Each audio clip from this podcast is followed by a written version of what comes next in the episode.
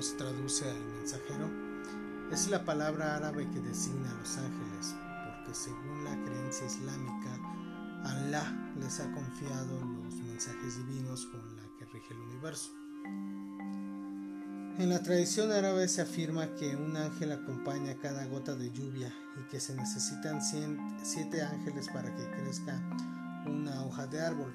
También que cuando Alá creó a Adán, un ángel le llevó el puñado de tierra que amasó y dio forma humana, a que ordenó a los ángeles que se postraran ante Adán, que Alá guía a los hombres durante su vida en este mundo mediante los mensajes que mandó a los profetas a través de los ángeles el arcángel Gabriel fue enviado a María para anunciarle el nacimiento de Jesús. Y también Gabriel llevó a Mahoma la palabra de Dios y fue su guía en su viaje nocturno de ida a Dios.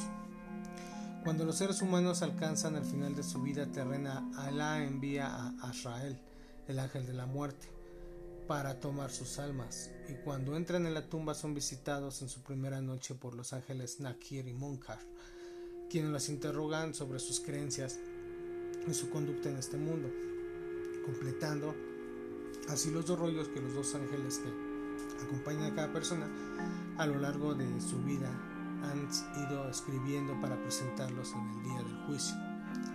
En la religión árabe se cree que los ángeles fueron hechos de luz, los seres humanos de agua y tierra, los demoníacos jin de fuego.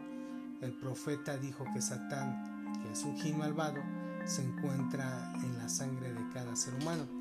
La fe del Islam se asienta en el Tawhid, la unidad de Dios, pero también en la existencia de los ángeles, como en la veracidad del Corán, la palabra de los profetas, la existencia del bien y del mal. Por ello el Corán hace referencia muchas veces a los ángeles, por ejemplo, pero Alá mismo testifica que lo que Él te ha revelado lo ha revelado con su conocimiento y los ángeles también testifican. Son muchas las suras del Corán que hacen referencia a los ángeles. Recordemos algunas.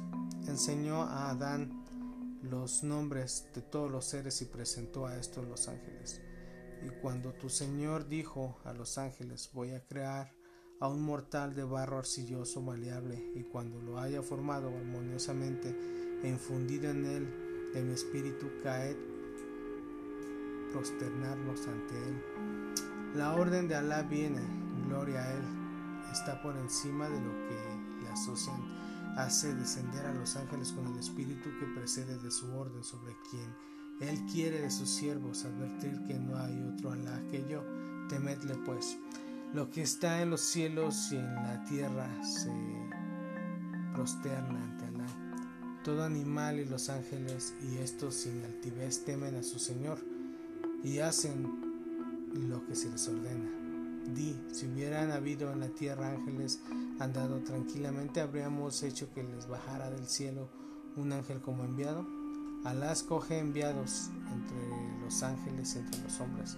Alá todo lo oye, todo lo ve. Como también los americanos se supone que los que creen en Alá son los malos. Pero ellos son buenos cristianos. Entonces, ¿quién es el malo?